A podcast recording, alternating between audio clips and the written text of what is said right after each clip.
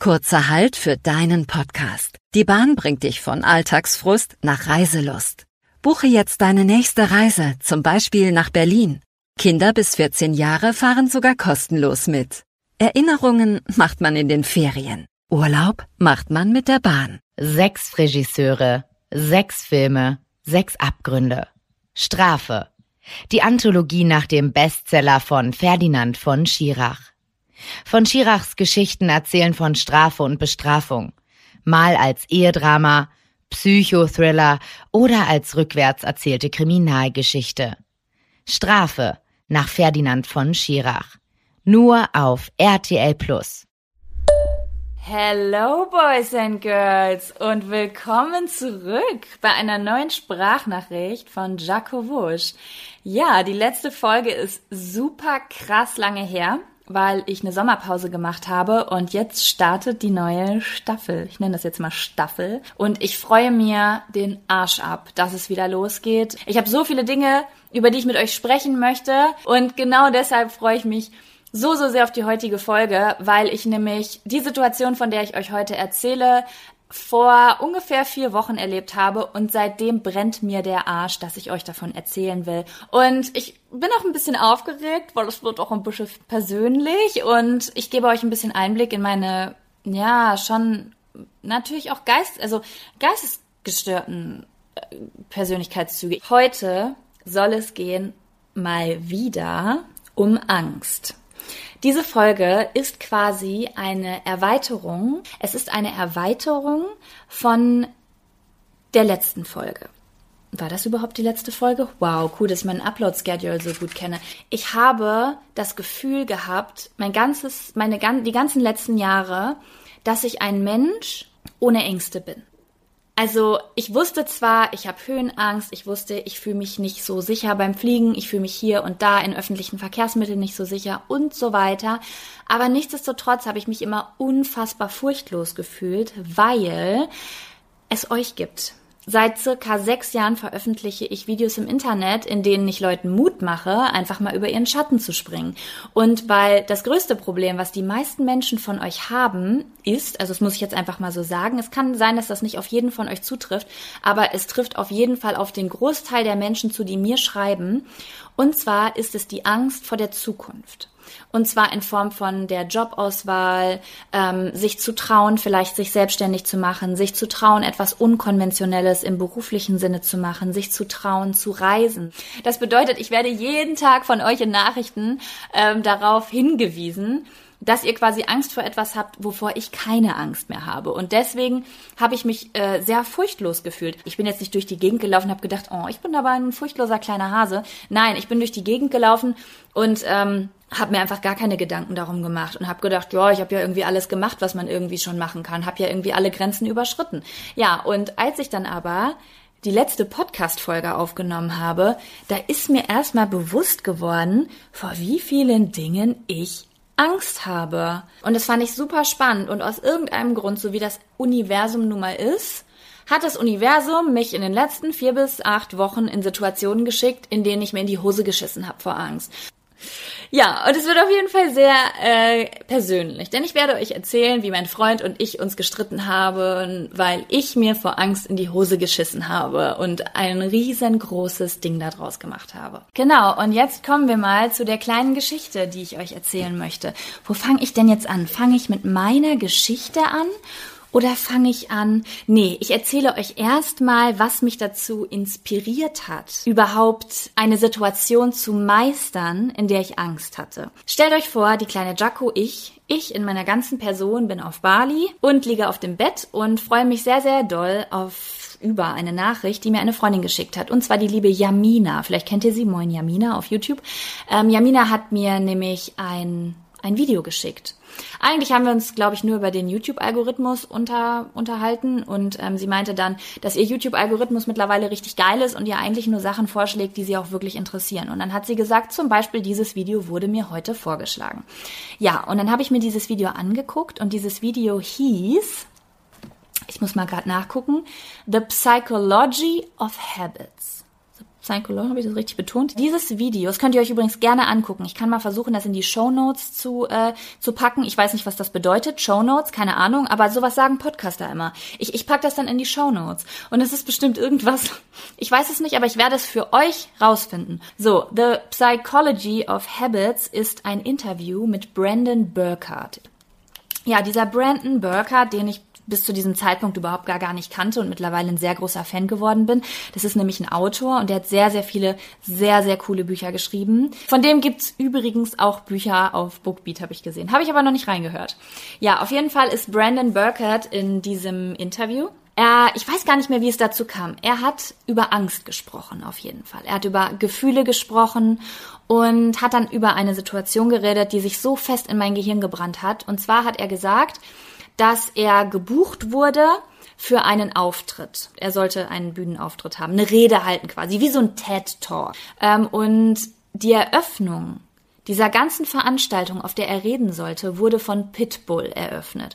Und ich weiß nicht mehr genau, wie viele Tausende von Menschen in diesem Publikum saßen. Ich glaube, er hat gesagt, 20.000 Menschen waren da im Publikum. Und äh, Pitbull haben quasi mit so einem richtigen Knaller diese Show eröffnet. Und er hat gesagt, er stand hinten auf der Bühne und hat sich fast in die Hosen gepisst. er hat gesagt, in meinem, er sagte, inside of me was terror. Also es war, es war beängstigend, es war Terror in ihm, es, es, weil er wusste, jetzt gerade tritt Pitbull auf, ein Künstler, der super krass gefeiert wird und jetzt die Energie von diesem Publikum so mega krass, also die Erwartung quasi super hochlegt und dann muss er auf die Bühne und muss 90 Minuten reden 90 Minuten. Also, dass er das nicht stärker betont hat, das war schon so allein für mich, jemanden, der damals in der Schule ähm, fast einen Nervenzusammenbruch bekommen hat, wenn er nur vor, der, vor 30 Leuten in der Klasse reden musste, ist diese Vorstellung halt sowas von beängstigend.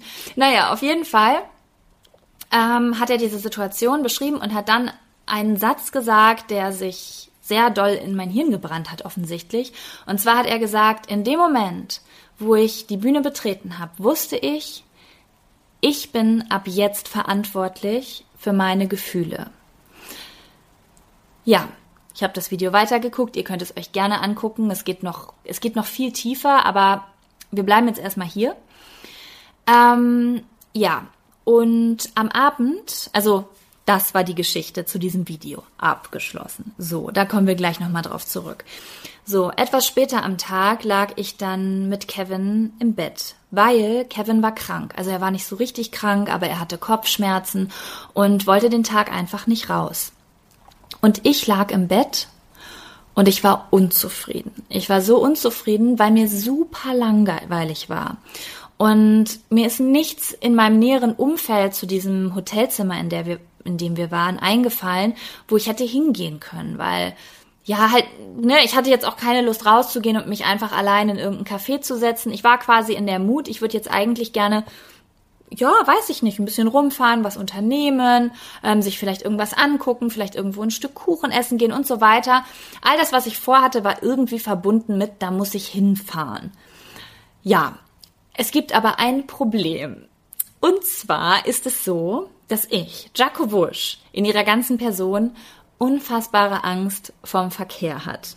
Ja, ähm, ich weiß gar nicht, wie ich das erklären soll. Ich muss euch ja diese Angst jetzt einmal kurz erklären, einfach damit ihr irgendwie wisst, wie schlimm diese Situation für mich war.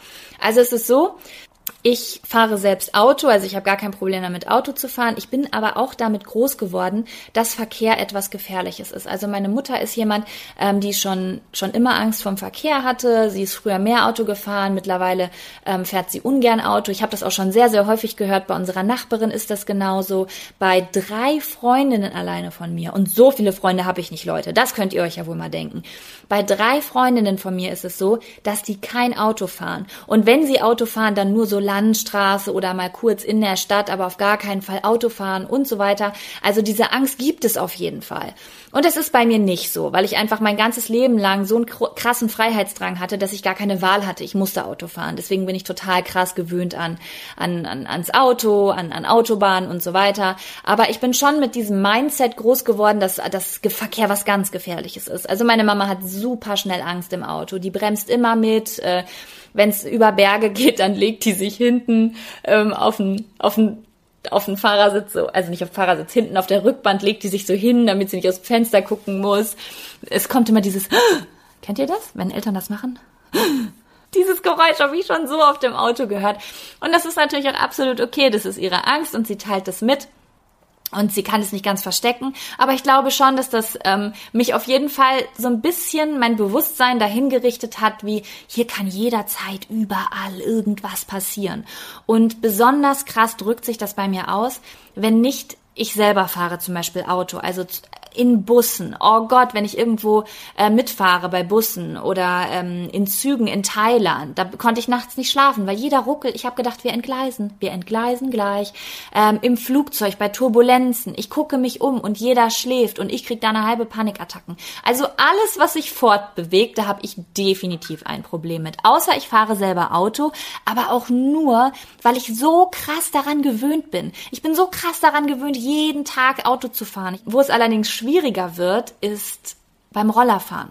Ich hatte schon immer irgendwie totalen Respekt vor Motorrädern und Rollern, weil die einfach nur zwei Reifen haben. Das ergibt für mich keinen Sinn, Leute. Was soll ich euch sagen? Das sind zwei Reifen und wenn man in die Kurve geht, dann, dann, dann legt man sich so hin. Also dann, wisst ihr, dann ist man so schräg. Man ist schräg in der Kurve. Und wisst ihr, was, ein, was, was für mich ein Gesetz ist?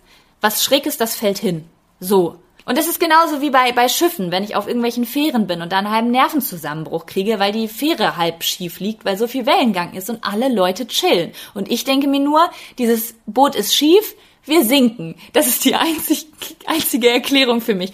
So fühle ich das. Ich weiß natürlich, dass das dass das, äh, dass das physisch alles total Sinn macht mit dem Motorrad und auch mit diesen Schiffen, dass die immer wieder oben landen und so weiter. Aber in dem Moment, wo ich da drauf bin fühle ich nur das, was in dem Moment sich für mich sinnvoll anfühlt. Und sinnvoll fühlt sich für mich an, wir kippen um, wir fallen um. Und diese Angst ist bei mir immer da, auch wenn es zu schnell ist. Ich denke, die Leute bremsen vor mir nicht schnell. Keine Ahnung. Auf jeden Fall bedeutet das, dass ich im Urlaub die ganze Zeit hinten bei Kevin drauf sitze, der übrigens keinen Führerschein hat. Die Freundin mit Führerschein sitzt hinten bei dem Mann ohne Führerschein hinten drauf und lässt sich durch die Gegend fahren. Ja, das liegt aber auch einfach daran, dass die Leute in Südostasien ähm, ganz anders fahren als bei uns. Erstmal ist ja sowieso Linksverkehr und ähm, es ist aber auch so, dass, ja, wie soll ich das erklären? die fahren anders als wir. Also jeder, der schon mal in Thailand, Kambodscha, Indien, äh, Indien ist pff, Verkehr in Indien, Alter, was soll man dazu sagen? Das kann man nicht mehr Verkehr nennen. Das ist, weiß ich nicht das, das ist, das, ja, ja, das ist halt Indien. Naja, auf jeden Fall ist da auch so der Verkehr und die, die fahren halt so, dass das passt. Also, die fahren nicht nach Regeln, sondern wer zuerst kommt, mal zuerst. Auf der Spur, wo der schnellste ist, der ist dann halt am schnellsten. Da ist nichts mit, man fährt, man überholt immer links, um schneller zu werden. Nö, wenn der auf der rechtesten Spur am schnellsten ist, dann fährt er halt am schnellsten. Wenn da nur drei Spuren sind, aber es sind jetzt viele Autos da, dann machen wir halt fünf Spuren da drauf. Und zwischen diesen eine Million Autos, da schlängeln sich dann noch so die Roller zwischen. Und es ist halt so ein bisschen wie Autoscooter, Autoscooter und Puzzeln. Und ähm, wenn man keinen Führerschein hat und so selbstsicher damit umgeht wie Kevin, weil der kann richtig gut fahren, ne? Also ich bräuchte dem nicht meine Führerscheinprüfung abnehmen, der kann das einfach. Der ist schon so viel Auto in seinem Leben auf Privatgrundstücken und so gefahren. Und der, der kriegt es super hin. Und gerade weil der nicht so krass äh, getrimmt da drauf ist, einfach immer rechts vor links und wie war das jetzt, sondern einfach so, also wisst ihr das? Der hat gar keine Regeln im Kopf, der fährt einfach. Und deswegen fährt Kevin immer Roller im Ausland. Ja, und ich aber gar nicht.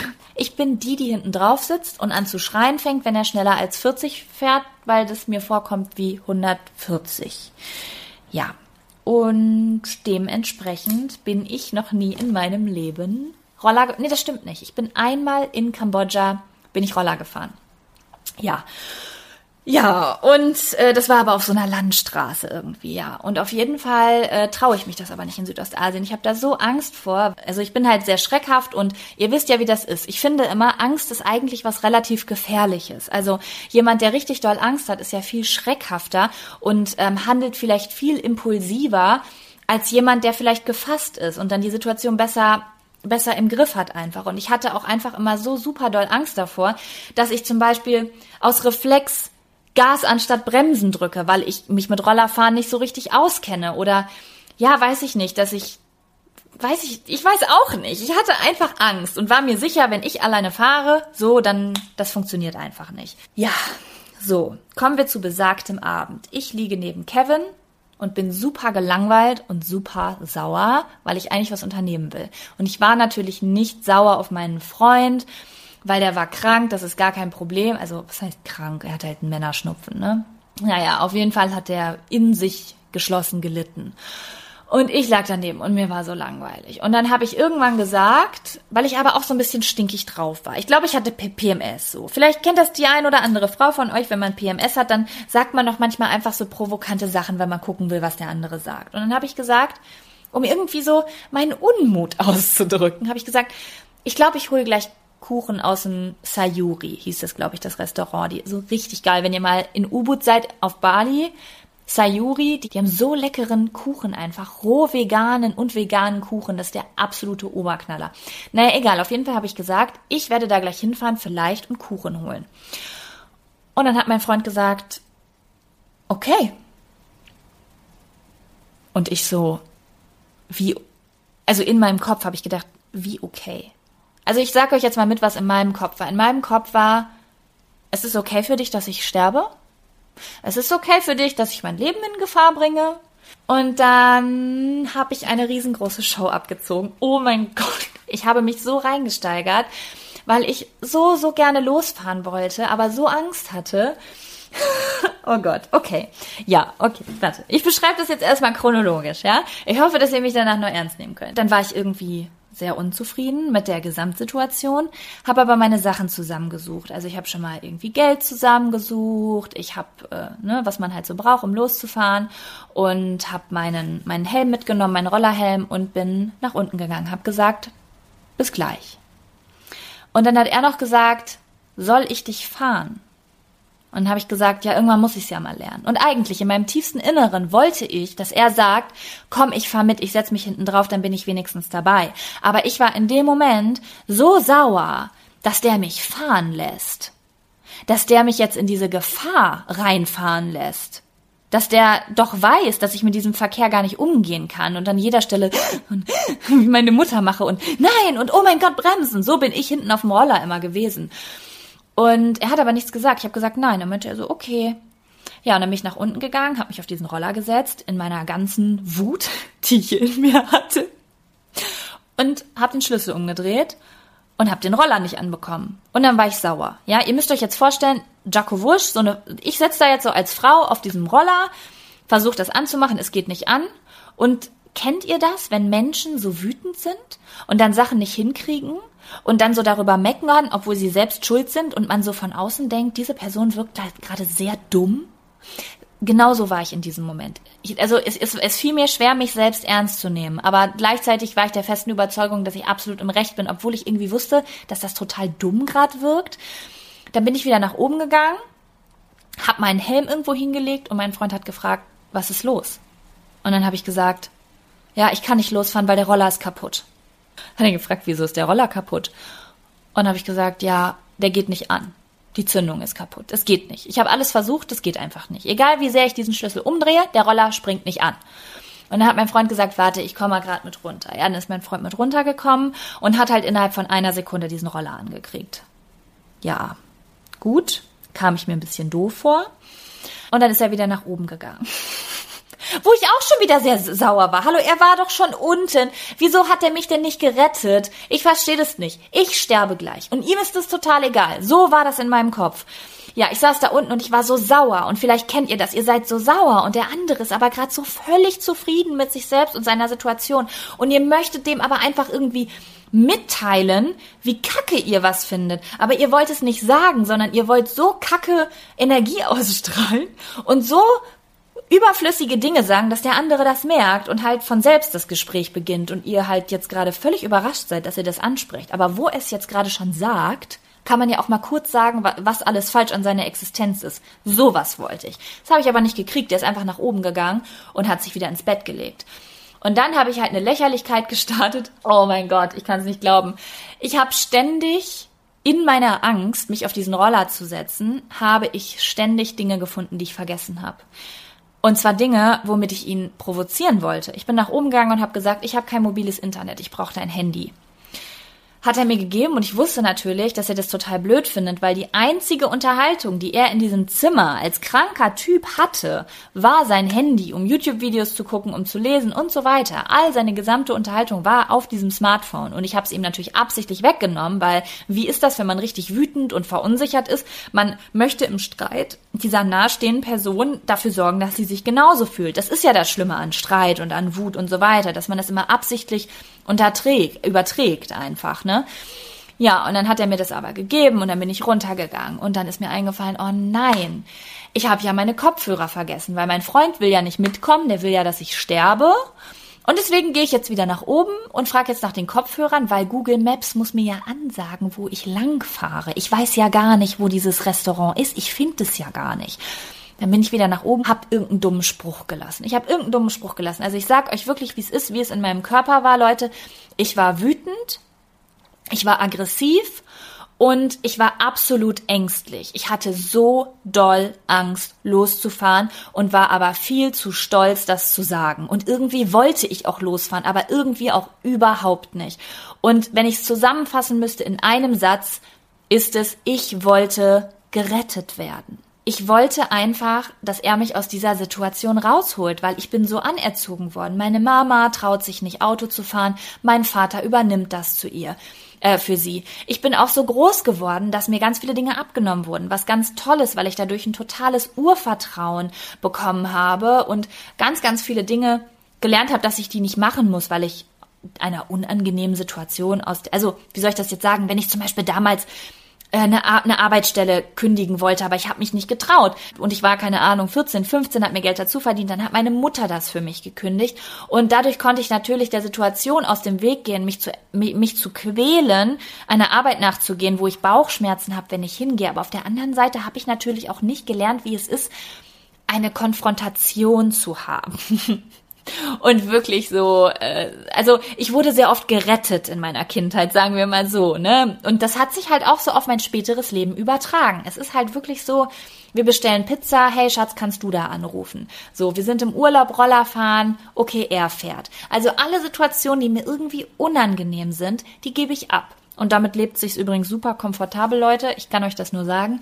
Aber in Situationen wie der, in der ich mich an diesem Abend befand, da ist es halt nicht so geil, weil du dann halt auf einmal auf dich alleine gestellt bist, weil da einer dich gerade nicht rettet. Und ich habe das ehrlich gesagt, Leute, ich sag euch, wie es ist, ich habe das nicht verstanden. Mein Freund ist jemand, der mich immer rettet, der alles für mich macht, was mir unangenehm ist. Und es war für mich völlig neu, dass der das jetzt nicht gemacht hat.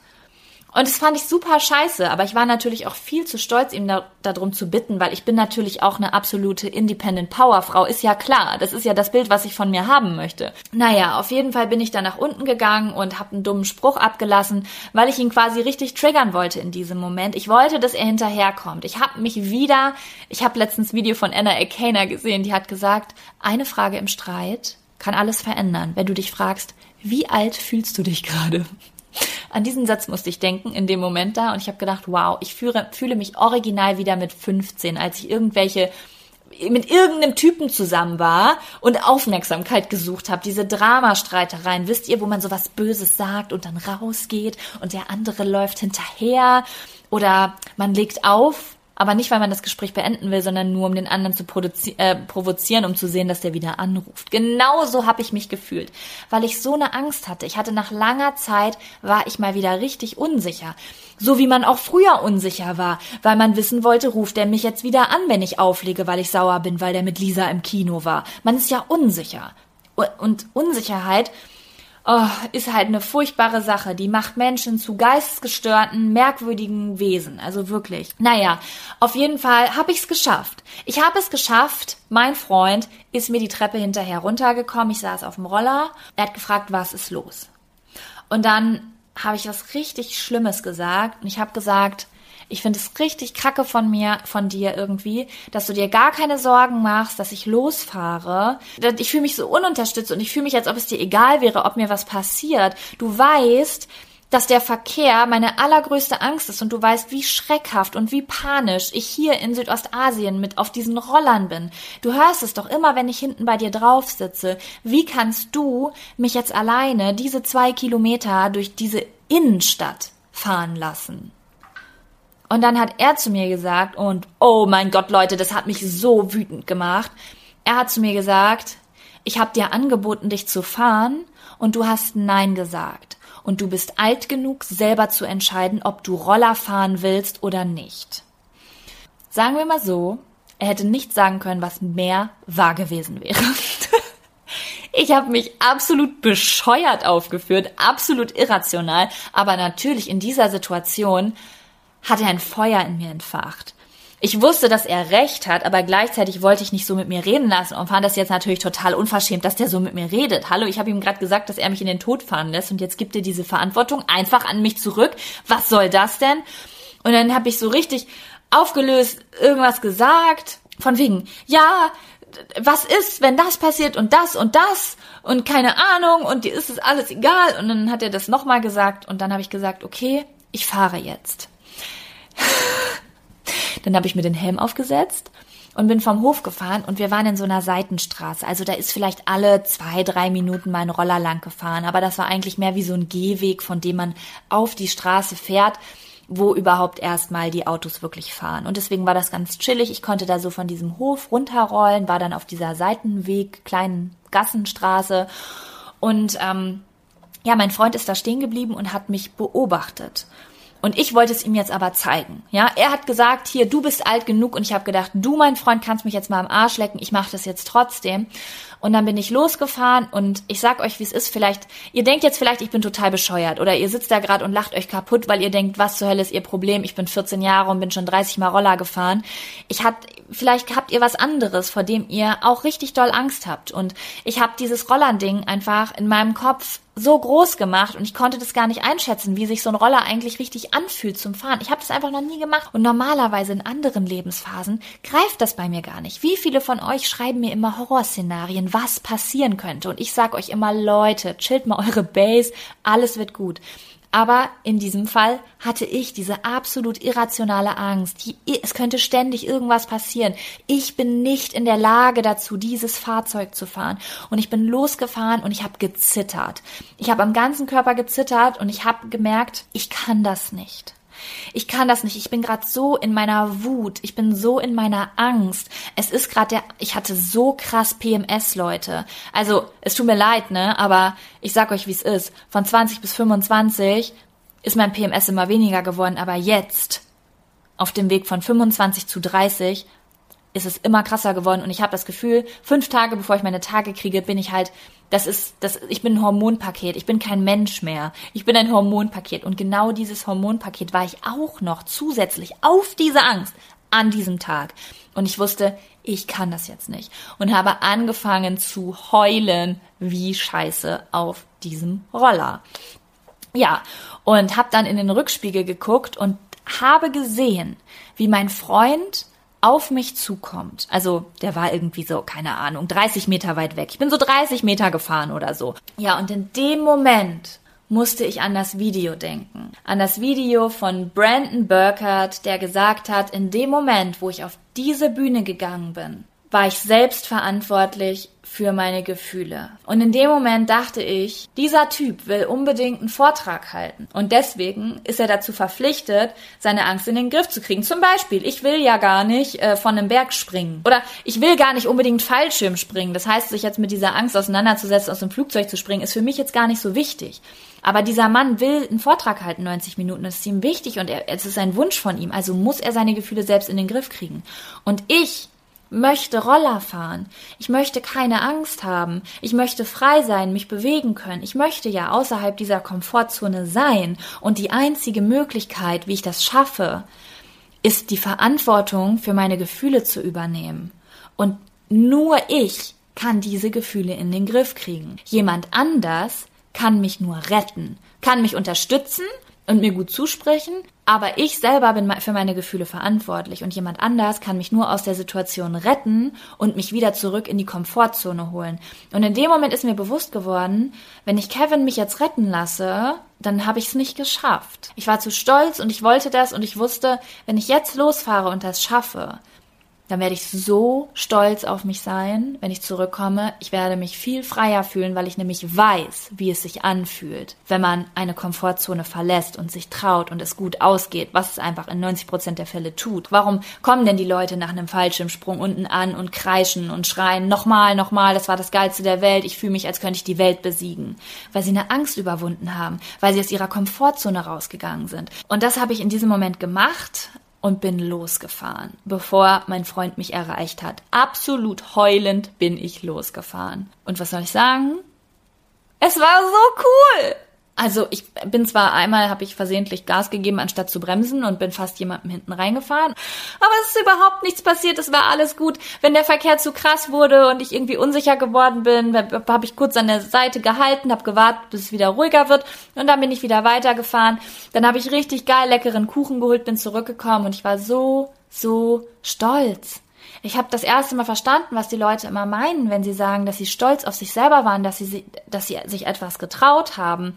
Und für die meisten Leute ist es halt sowas wie Reisen oder den Job wechseln. Und das sind aber alles Dinge, vor denen ich niemals Angst hatte oder wo die Angst, die zu überwinden, irgendwie mit so viel Motivation verbunden war, dass, dass ich die Angst nicht so doll gespürt habe und es in Kauf genommen habe und sie einfach einfach auf den Rücksitz setzen konnte ohne Probleme. Aber in diesem Fall also meine Ängste liegen eher so bei diesen gefährlichen Sachen, nicht so diesen gesellschaftlichen Sachen oder ja, das habe ich irgendwie nicht so. Ich habe wirklich Angst bei diesen Sachen, wo ich denke, mir könnte körperlich etwas passieren einfach. Und es war so schön und ich bin nach oben gekommen und ich war ganz doll am Weinen und dann hat mein Freund mich angeguckt und hat gefragt, wie war's? Und dann habe ich einfach Danke gesagt. Ich habe gesagt, danke, dass du das eben gemacht hast. Ich bin das gar nicht gewohnt von dir dass du das machst, weil du mich immer rettest. Aber ich, ich danke dir dafür, dass du das gerade nicht gemacht hast. Und dann hat er gesagt, ich weiß, dass du das kannst. Ich schick dich doch nicht los. Er meinte, ja, du hast mir jetzt, bevor du losgefahren bist, irgendwie erzählt, wobei du dich alles umbringen kannst. Deswegen habe ich wie eine Mutter oben am Fenster gestanden und hatte Angst, dass dir was passiert. Er meinte, aber davor habe ich mir gar keine Gedanken gemacht, weil ich weiß, dass du Roller fahren kannst. Ich weiß, wie gut du Auto fährst. Ich weiß, dass du das packst. Ich weiß, wie man Roller fährt. Das ist wie ein Spielzeug. Ich wusste ganz genau, dass du das hinkriegst, aber du mit deiner Angst konntest es ja gar nicht sehen. Du hast ja gedacht, irgendwie, keine Ahnung, ich schicke dich mit dem U-Boot los, ohne dir zu sagen, wie man steuert. So, aber du weißt, du weißt, wo die Bremse ist, du weißt, wo Gas ist. Und damit hatte er halt absolut recht, aber ich konnte das halt einfach nicht sehen und war in dem Moment so dankbar, dass ich dieses Video gesehen hatte und dass Brandon Burke hat mir diesen einen Satz mitgegeben hat, so, du bist selbst verantwortlich für deine Gefühle in dem Moment, wo du auf diese Bühne gehst, also immer, wenn ihr demnächst, hey, wenn ihr in Situationen kommt, wo ihr Angst habt, dann macht euch bewusst, ihr könnt eure Gefühle beeinflussen. Ihr könnt beeinflussen, wie groß die Angst wird. Ihr könnt Einfluss darauf nehmen, wo ihr sie hinsetzt im Auto, ob ihr sie ans Steuer lasst oder nicht. Und ihr könnt auch zum Beispiel, es gibt so viele tolle Konzepte. Ich kann da noch so viel, ich kann irgendwann noch mal eine Folge dazu machen, irgendwie in einem halben Jahr oder so, wo ich euch mehr dazu, es gibt so viele coole Konzepte. Es gibt zum Beispiel auch, ich habe mal so einen Artikel gelesen über Sportler. Wenn man Sportler interviewt, zum Beispiel vor einem Fußballspiel oder keine Ahnung, vor irgendeinem Kampf, dann fragt man ganz oft so, äh, das waren so Interviewschnipsel, ach, wie war das denn nochmal? Das hat mir auch mal eine Zuschauerin geschickt, dass man, dass man dann fragt, hast du Angst? Hast du Angst vor diesem Spiel? Und die sagen nie, I'm scared, die sagen immer, I'm excited. Und das ist ein psychologisches Konzept, das man anwenden kann. Ich habe das auch schon richtig oft in letzter Zeit ausprobiert, was auch funktioniert. Wenn ihr das Gefühl habt, ihr habt Angst, also diese ganzen diese ganzen, ähm, wie soll ich sagen, Reaktionen, die euer Körper hat, nasse Hände, schnellerer Herzschlag und so weiter, das sind dieselben äh, Symptome, wie zum Beispiel, wenn ihr aufgeregt seid vor Freude. Also ihr könnt auch in Situationen, wo ihr zum Beispiel wisst, ihr geht gleich auf die Bühne und das ist vielleicht eigentlich eine Sache, auf die ihr euch gefreut habt, weil das eine coole Möglichkeit war, aber jetzt gerade habt ihr Angst, euch sagen, diese Reaktionen in meinem Körper sind gerade das ist gerade Vorfreude, das ist Aufregung. Das ist nicht Angst. Angst ist so negativ. Das ist Aufregung. Okay, in meinem Fall war es Angst. Aber wenn ich wirklich in dem Moment darüber nachgedacht hätte, meine Gedanken mal ins Positivere zu wenden und zu sagen, ey, wie aufregend.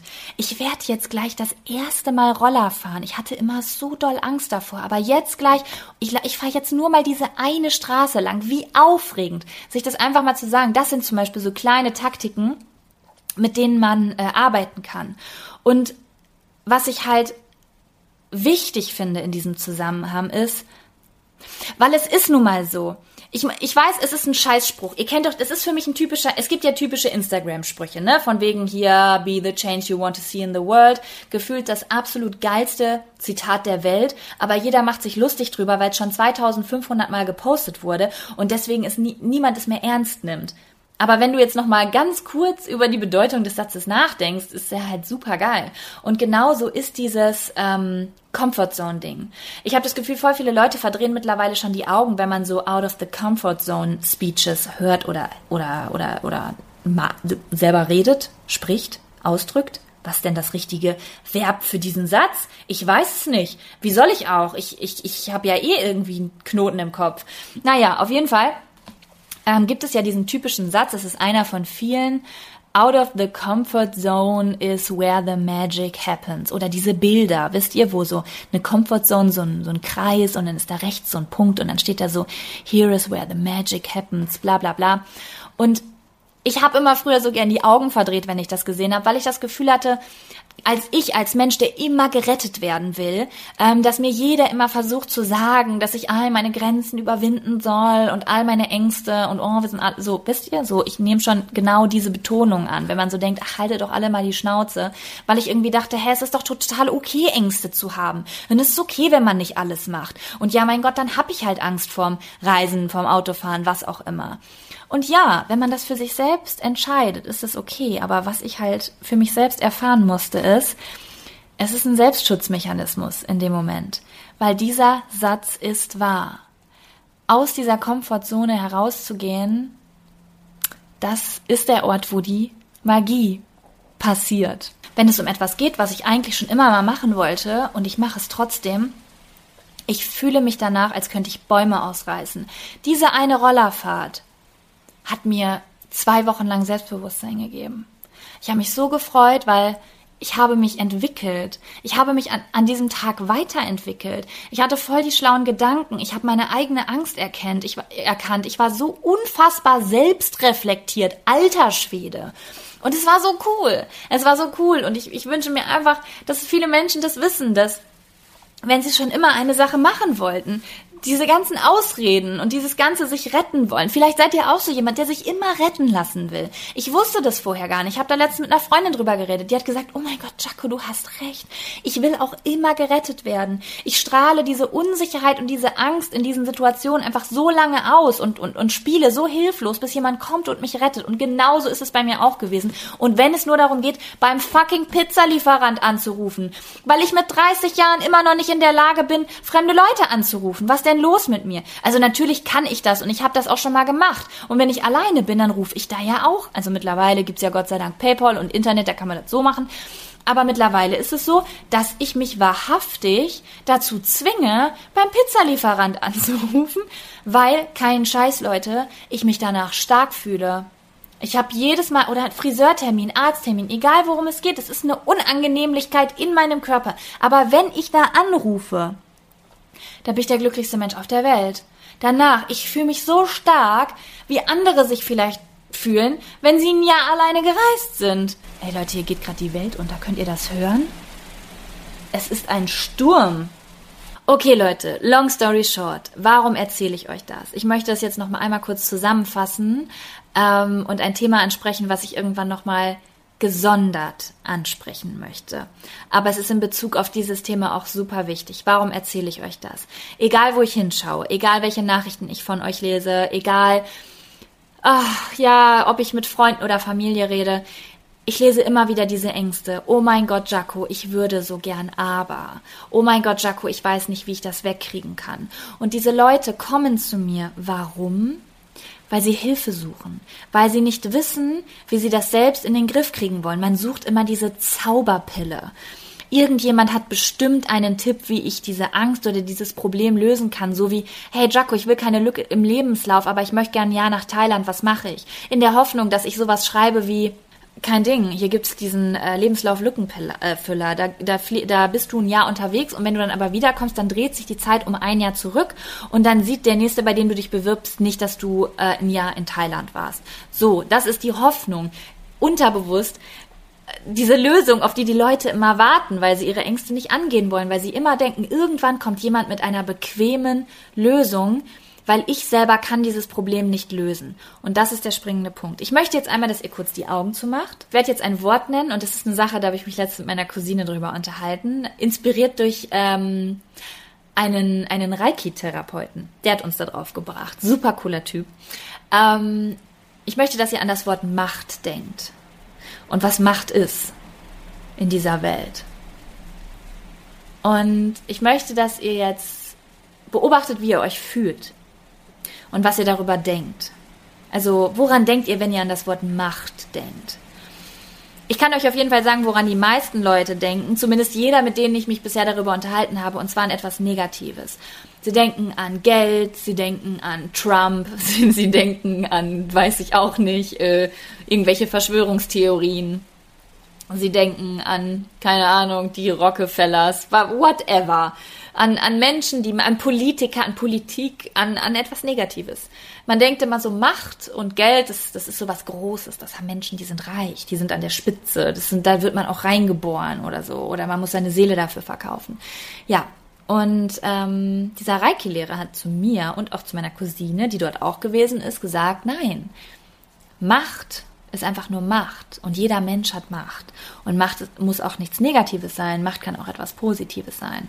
Und das ist eine Sache, die ich gerne an euch weitergeben würde, weil ich sie sehr, sehr, sehr doll in, verinnerlicht habe und mir so viel, so eine schöne Zeit beschert habt. Ich möchte dass ihr euch bewusst seid, dass ihr Macht habt. So wie er auch schön gesagt hat, das Gegenteil von Macht ist ohnmächtig. Und soll ich euch mal was sagen, wie ich mich gefühlt habe in dieser Situation, als ich auf diesem Roller saß und nicht losfahren wollte? Ich habe mich ohnmächtig gefühlt. Wie fühlt ihr euch? Wenn ihr denkt, ich will unbedingt reisen, ich will unbedingt eigentlich was Neues ausprobieren, ich will unbedingt diesen Job aufhören, aber ich habe einfach keine Lösung dafür, ich muss hier bleiben, ich kann nichts ändern. Wie fühlt ihr euch? Ihr fühlt euch ohnmächtig aber ihr seid nicht ohnmächtig. Ihr seid mächtig. Ihr habt Macht über euer Handeln. Ihr habt Macht über eure Gefühle. Ihr habt Macht über alles, was ihr denkt und tut. Ihr wisst es nur nicht. Ich weiß es ganz oft auch nicht. Und ich möchte einfach nur, dass ihr das wisst.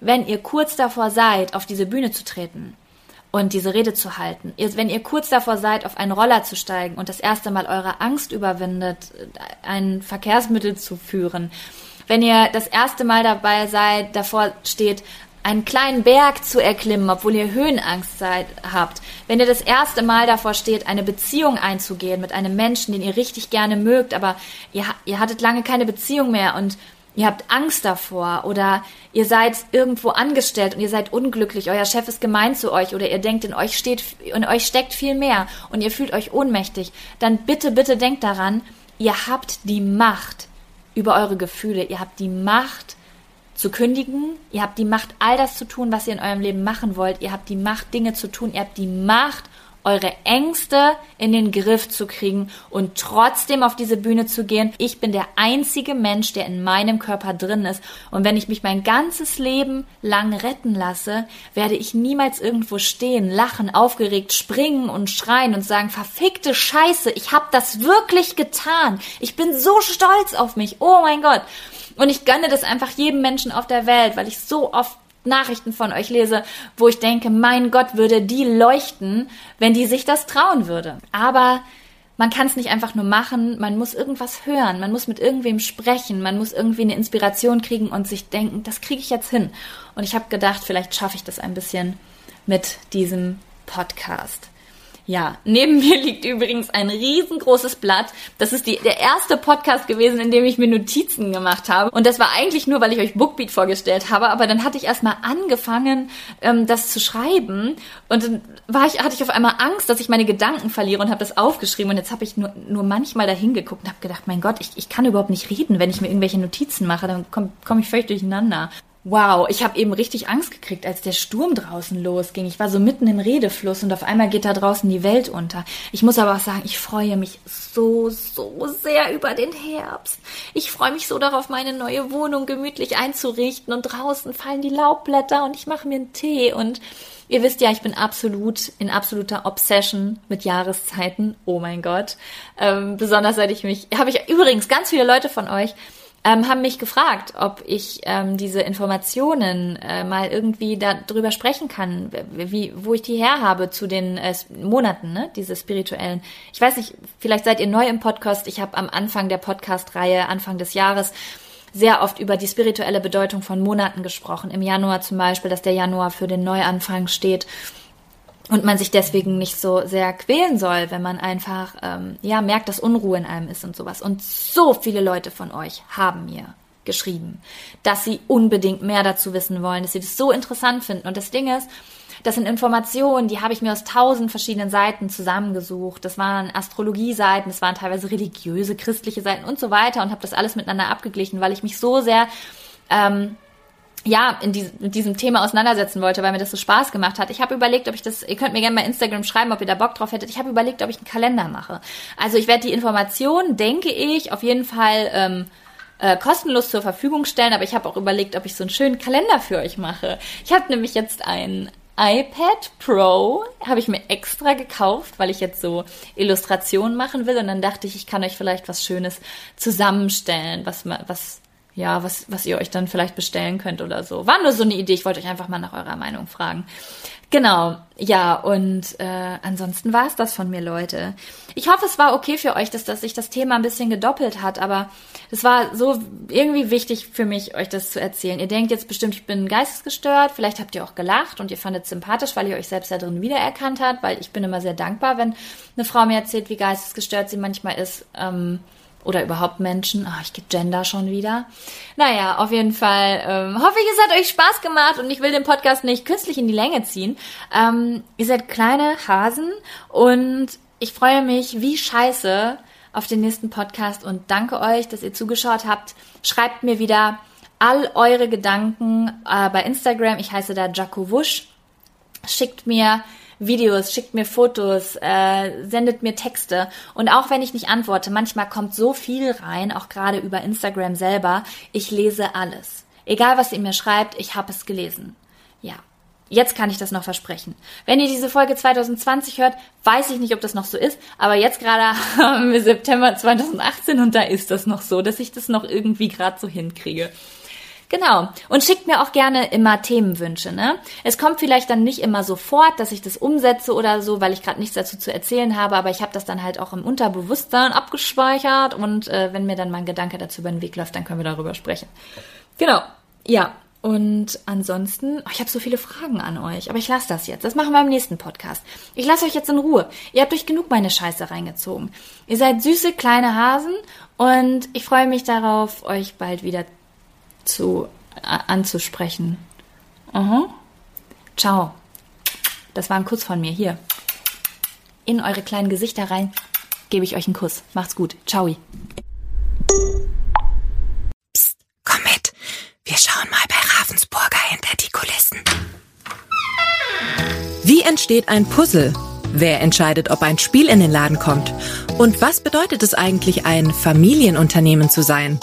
Antworten auf diese und jede Menge weiterer Fragen gibt's in Gemeinsam entdecken. Gemeinsam entdecken. Der Ravensburger Podcast. Jetzt reinhören. Überall da, wo es Podcasts gibt.